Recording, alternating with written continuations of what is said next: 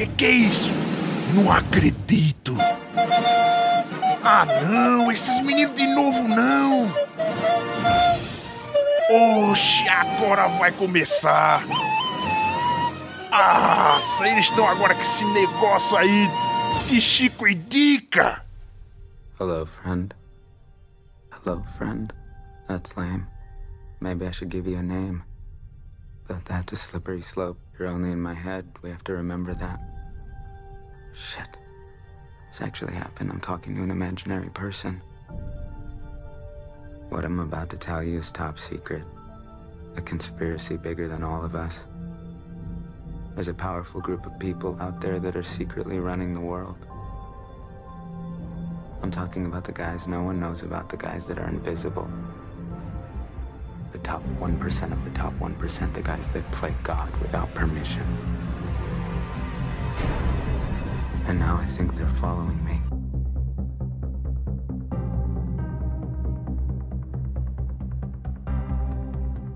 Olá, chicos! Estamos começando mais um Chico Indica, eu sou a Thaís Bracho e hoje nós vamos. Opa, não, nós não. Hoje sou só eu aqui, só eu, expulsei todo mundo e hoje eu vou falar de uma série que o Esteban me indicou há um tempo atrás. Infelizmente ele não está aqui, mas eu estou aqui para falar um pouco da série que tanto eu quanto ele adoramos, que é Mr. Robert. Vou falar da primeira e da segunda temporada, mas bem, bem por cima, sem spoilers, como sempre, tá bom, galera? Bom, vamos começar com a sinopse dessa série. O Mr. Robert é uma série de televisão dramática americana onde o Elliot Alderson é um engenheiro de cibersegurança e hacker que sofre transtorno de ansiedade social e depressão clínica. Durante o dia, o Elliot trabalha na empresa Allsafe Cybersecurity e à noite como hacker vigilante. O Alderson ele é recrutado por um anarquista conhecido como Mr. Robert para se juntar a um grupo de hacker ativistas. É, esse grupo pretende apagar todas as dívidas do mundo, basicamente, de todo mundo, todo mundo que tinha dívida, eles resolvem que eles vão apagar essas dívidas para atacar diretamente uma corporação chamada E-Corp.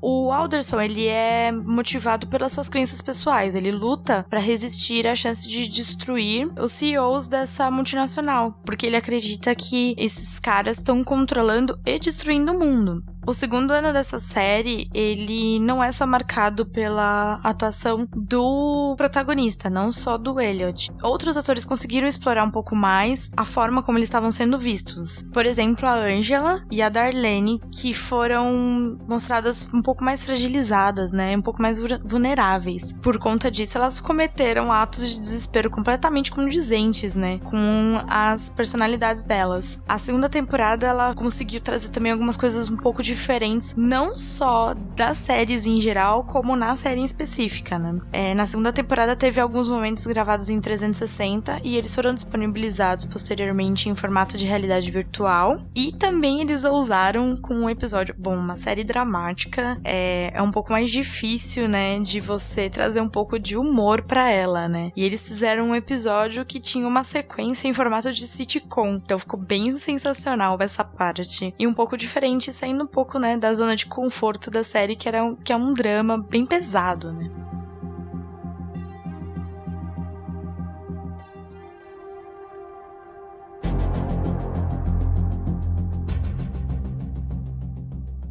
Bom, o elenco ele é composto pelo Remy Malek, que faz o Elliot Walderson, tem a Carly Shaking, que faz a Darlene, a Portia Dumbledore, que faz a Angela Moss, que é uma amiga de infância do Elliot, colega de trabalho dele na Allsafe. Tem o Martin Wallstrom, que é o Tyrell Wellick, que é o vice-presidente sênior da E-Corp. Tem o Christian Slater, que faz o Mr. Robert. Tem o Michael Christopher, que é o CEO da E-Corp.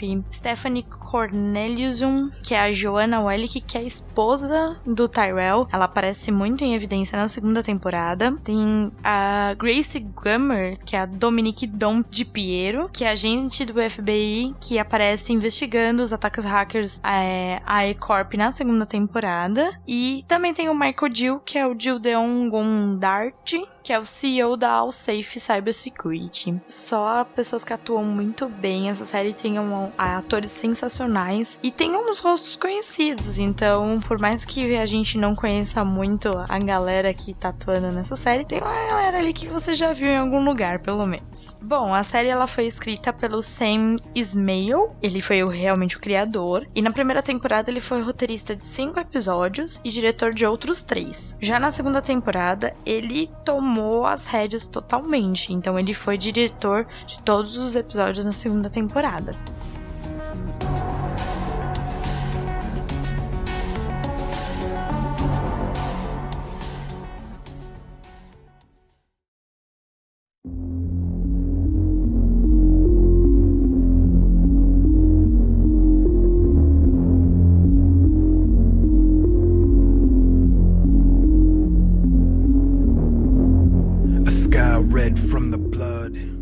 Vamos falar agora um pouco das curiosidades dessa série. Tem uma lista bem grande, eu tive que diminuir porque tinha muita coisa boa dessa série. O diretor, ele declarou que os filmes como Taxi Driver e Clube da Luta foram grandes influências para Mr. Robert. Tem algumas produções como Psicopata Americano, Breaking Bad, Blade Runner serviram tanto de referência para o desenvolvimento, tanto dos personagens, narração, fotografia, que você consegue ver naturalmente essas coisas. Você dá uma olhada e você fala assim, eu já vi isso aqui em algum lugar? E ele confirmou, vem mesmo mesmo de influência dessas séries. É, o presidente dos Estados Unidos aparece fazendo uma declaração sobre o grupo de hackers e também cita o nome de Tyrell Wellick. Barack Obama não participou das gravações, por mais que todo mundo ache que sim, né? É, os produtores fizeram um trabalho cuidadoso de edição com os trechos de conferência do, pres do presidente e, para algumas frases específicas, usaram uma intérprete com a voz incrivelmente parecida. Quando você vê essa cena, você fica inconformado de como é bem feita. Não dá para falar que foi uma edição, que não foi o Barack Obama que falou essa cena, então você fica meio chocado de como foi muito bem editado. Quando eu descobri essa curiosidade, eu fiquei incrédula de como foi muito bem feito. Bom, assim como a máscara de Guile Flails, normalmente usada nas manifestações de grupos ativistas dos Anonymous, é, Mr. Robert também tem seu próprio rosto. Na segunda temporada, Elliot e Darlene assistem a um filme de terror nos anos 80 chamado The Careful Massacre of the Bourgeoisie, algo assim. E esse longa-metragem não existe, na verdade. Ele foi um, um curta de 8 minutos que foi feito especialmente para série, com os personagens vestidos com a mesma máscara adotada pela Life Society. Então eles criaram toda toda essa, essa história por trás, esse filme por trás, para dar um motivo para a máscara que é utilizada na, na série. Eu achei bem sensacional eles terem se preocupado em contar esse contexto da onde veio essa máscara. E Mr. Robert não era para ser uma série, era para ser um filme. E eu dou graças a Deus que não foi um filme, porque tem muita coisa que nunca teria sido contada num filme. Teria que ser numa série, impossível ser num filme. E o Remy Malek ganhou o Emmy de melhor ator agora em 2016 2016 por conta do seu papel na série. Ele faz um hacker com transtornos absurdamente perfeito. Ele consegue trazer tudo o que uma pessoa que tem problemas mentais pensa. Ele consegue te colocar no lugar de uma pessoa que tem esses problemas. Você consegue entender muito mais o que, que acontece no cotidiano de um hacker. E ele é, é sensacional. Ele realmente merecia esse Emmy. I am what survives if it's slain. I am rest in peace if you aim. No, I am not built the same.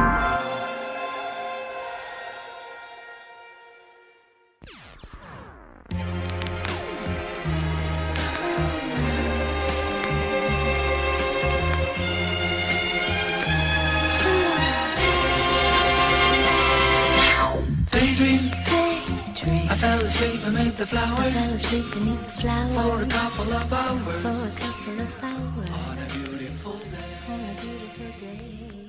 Bom, a série estreou em 24 de junho de 2015, no total de duas temporadas. Na primeira temporada foram 10 episódios, na segunda temporada foram 12 episódios, e ela tem duração aproximada de 45 minutos. É, ela passa no canal Space e ela tem umas boas avaliações, viu? No Rotten Tomatoes tem 96% e o MDB dele é 8,7.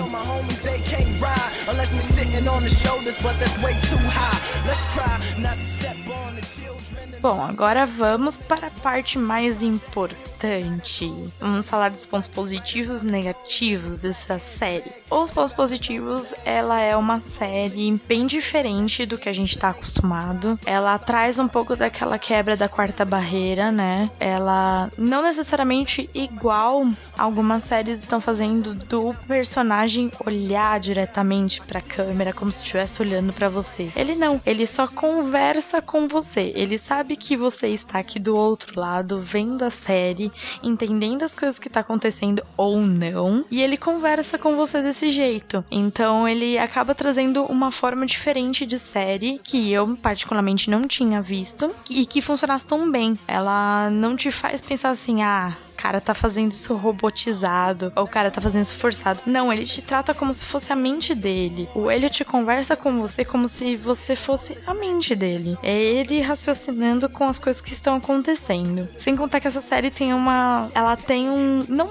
não chega a ser plot twist. Pelo menos para mim não é plot twist, porque as coisas estão ali. Elas estão na sua vista, só que você não percebe. Você tá tão preocupado com outras coisas que estão acontecendo na série que você não se toca que tá ali na sua cara algumas respostas. E isso aconteceu tanto na primeira temporada quanto na segunda. Eu cheguei na segunda temporada pensando, falei, não, agora eu aprendi, agora eu já sei como funciona, eu já vi como funciona na primeira temporada, vai chegar na segunda, não vou ter esses problemas. Não, aconteceu a mesma coisa. As informações estavam na minha cara e eu não percebi. E é bom porque ele não te chega a te fazer de besta, o diretor, o produtor, ele não tá te fazendo de besta. As informações estão ali, só que a gente tá preocupado com tantas outras coisas na série, em tantos outros mistérios que estão acontecendo, que você não se toca de umas coisas que estão tão simples que estão ali. Então te faz parar pra pensar assim: será que eu tô aproveitando o máximo que eu poderia estar tá aproveitando dessa série? Não só da série, você começa a parar pra pensar em todas as coisas que você vê de mídia por aí. Será que a gente aproveita exatamente da melhor forma tudo isso? Então essa série, além da história dela ser muito interessante, ser uma história com fundo revolucionário, que é diferente do que a gente tem por aí. Ela tem essas diferenças cinematográficas, tanto com a quarta barreira, quanto com os plot twists que estão ali na sua frente. Que não é bem um plot twist, mas vamos, vamos contar com isso. Agora, de ponto negativo, eu sou formada em TI e mesmo assim tem algumas horas que eu fico meio perdida com a série. Principalmente na segunda temporada, percebi que eles começaram a dar menos atenção se o que eles estão falando é entendível para todo mundo na parte de tecnologia. Na hora que eles estão fazendo, é, hackeando alguma coisa ou falando de alguma coisa muito específica, talvez não seja tão interessante e acabe ficando banalizado. Ah, o cara tá lá hackeando alguma coisa e eu tô apenas olhando, esperando o cara terminar de hackear pra eu ver a próxima cena. É, eles poderiam ter aproveitado um pouco mais, pelo menos, ou ter diminuído os termos técnicos, que tem muito termo técnico, ou ter pelo menos explicado um pouco mais, não sei o qual seria a melhor solução, mas eh, na segunda temporada acho que eles deixaram passar um pouco mais esses termos muito técnicos e quem não é da área de tecnologia ou até mesmo quem é e que não mexe tanto com algumas partes específicas ali, não vai deixar passar, não vai entender ou pode até perder o interesse na cena, como muitas vezes aconteceu comigo. Eu ficava só esperando, ah, quando vai terminar essa cena e tipo, próximos episódios, aquelas assim, você acaba esperando passar. Mas mas tirando isso, eu não vejo muitos pontos negativos. O que pode acontecer, que foi até o que aconteceu um pouco comigo, é que não é tão legal fazer a maratona dessa série. Não por ela ser difícil, mas por causa do tom um pouco depressivo que ela passa, principalmente a segunda temporada, que você tem um, um pouco mais de contato com a cabeça do Elliot e de um. De, do que ele tá do que tá acontecendo ali com ele, no mundinho dele, você, ela é tão boa a série, ela te passa tanta fidelidade do que tá acontecendo que você acaba entrando um pouco nesse mundinho e ela acaba sendo um pouco depressiva. Então, você assistindo muitos episódios seguidos, você acaba sentindo um clima meio pesado, mas não por conta da série ser ruim ou coisas do gênero. É mais porque é um clima muito pesado e você acaba se colocando no lugar do personagem. Então, convenhamos, ele tem alguns transtornos, ele tem problemas psicológicos e todo mundo que acaba colocando no lugar dele consegue imaginar um pouco como que é a vida de uma pessoa que tem esses problemas. Então, ela acaba não sendo uma série super alegre, super colorida e emocionante. Ela acaba te arrastando um pouco para um cantinho para pensar assim na vida. Então, ela não é tão legal para fazer uma, uma maratona, assistir num final de semana, que foi o caso que eu fiz. Eu assisti a segunda temporada em um final de semana. Então, se for possível dar uma dividida, não assistir em um final de semana, já dá uma boa melhorada.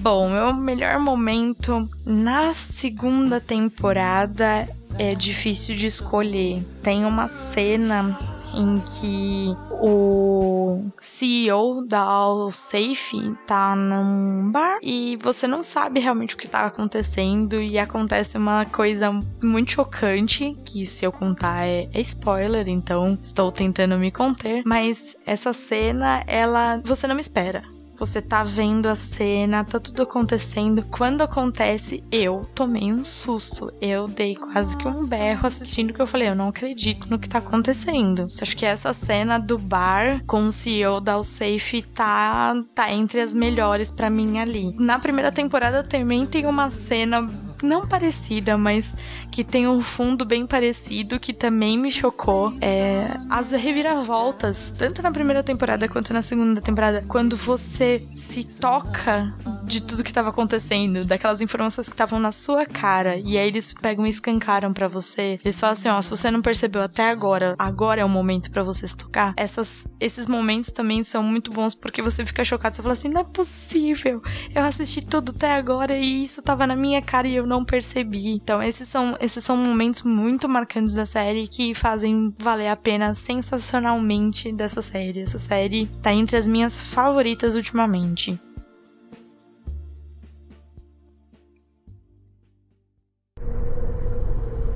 Society.